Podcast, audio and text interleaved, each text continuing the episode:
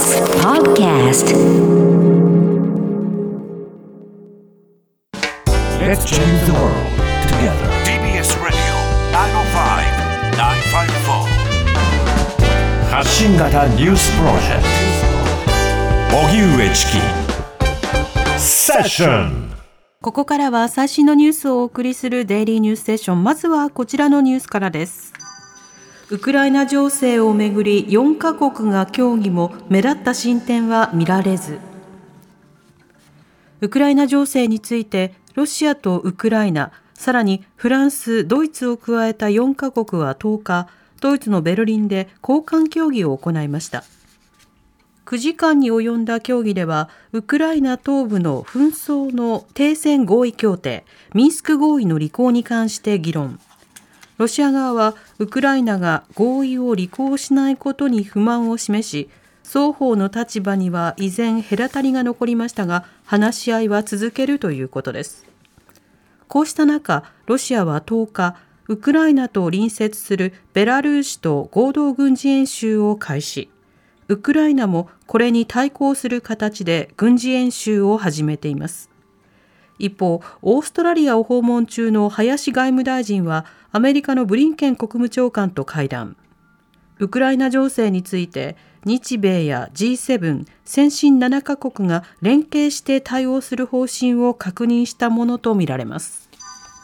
雪の影響で路面凍結、一部で事故も。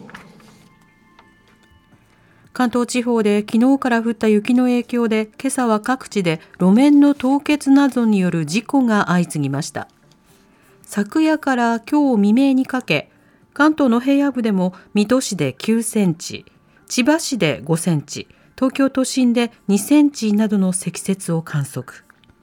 今日午前5時半ごろ、さいたま市と志木市を結ぶ橋でトラックが横転し、運転していた男性が怪我。警察によりますと、この橋では他にもスリップとみられる事故が6件相次いだということです。また、午前4時ごろ、千葉県では小湊鉄道の回送電車が駅の構内に入ったところで脱線。始発から一部区間で運転を見合わせています。北京オリンピックスノボ平野歩夢選手が金一方スキー混合団体の失格問題の波紋広がる北京オリンピック9日目の今日スノーボード男子ハーフパイプで2大会連続で銀メダルを獲得していた平野歩夢選手が金メダルに輝きましたスノーボードでの金メダル獲得3大会連続のメダルはともに日本勢初めてです。この種目の絶対王者で今大会で引退を表明していたアメリカのショーン・ホワイト選手は4位となり、競技後、平野歩夢選手を祝福しました。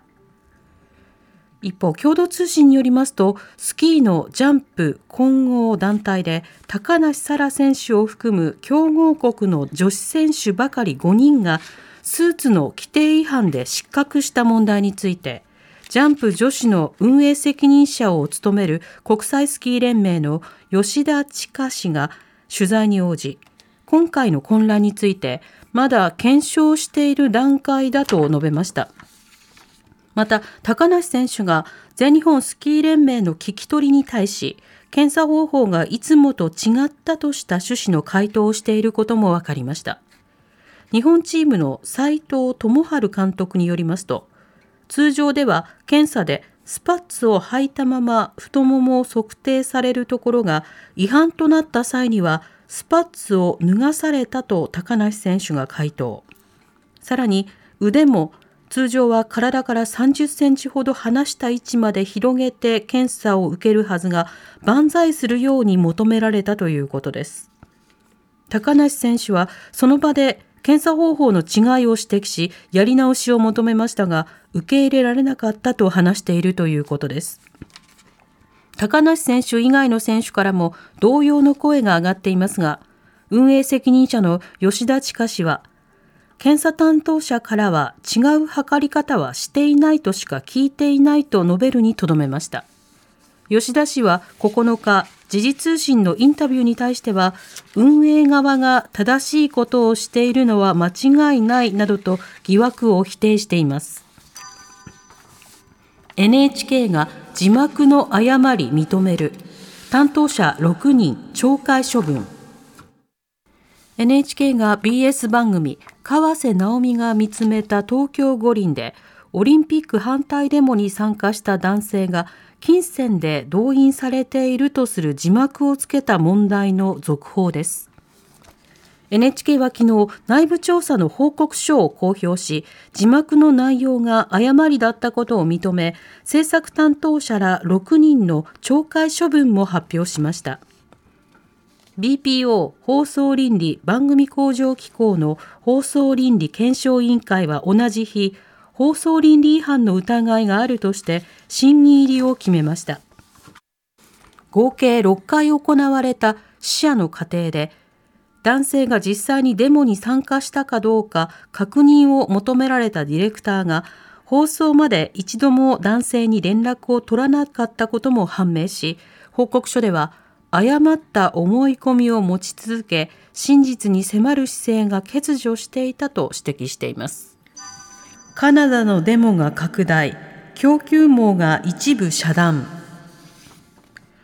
カナダでは新型コロナワクチン対策として課せられた規制に抗議する大型車両の運転手らによるデモが拡大。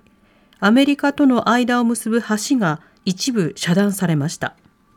この影響で9日アメリカ自動車大手のフォードは抗議活動に伴い部品調達などが困難になりカナダにある工場が操業停止や減産を余儀なくされたと明らかにしています。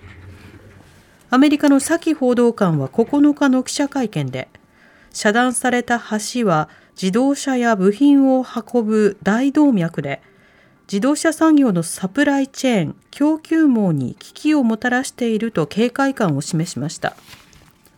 アメリカのニューヨーク・タイムズ電子版によりますと、同じように大型車両で道路を封鎖し、コロナ規制に抗議するデモは、オーストラリアやニュージーランド、フランスでも行われ、国境を越えて広がっているということです。森林火災などで危険増大、オーストラリアのコアラが絶滅危惧種に指定。オーストラリアのリー環境省は、オーストラリア東部に生息するコアラについて、近年の大規模森林火災などで絶滅の危険が増えたとして絶滅危惧種に指定したと発表しました。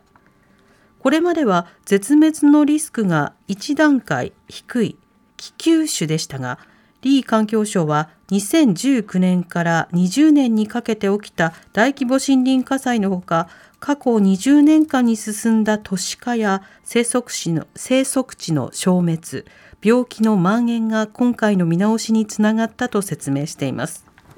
連邦政府は先月コアラ保護の予算を今後4年間で5000万オーストラリアドルおよそ42億円増やすと発表。生息地の再生やクラミジアといった病気への対応などを進めるということです。TBS ラジオ。TBS ラジオ荻上チキ。荻上チキ。セッション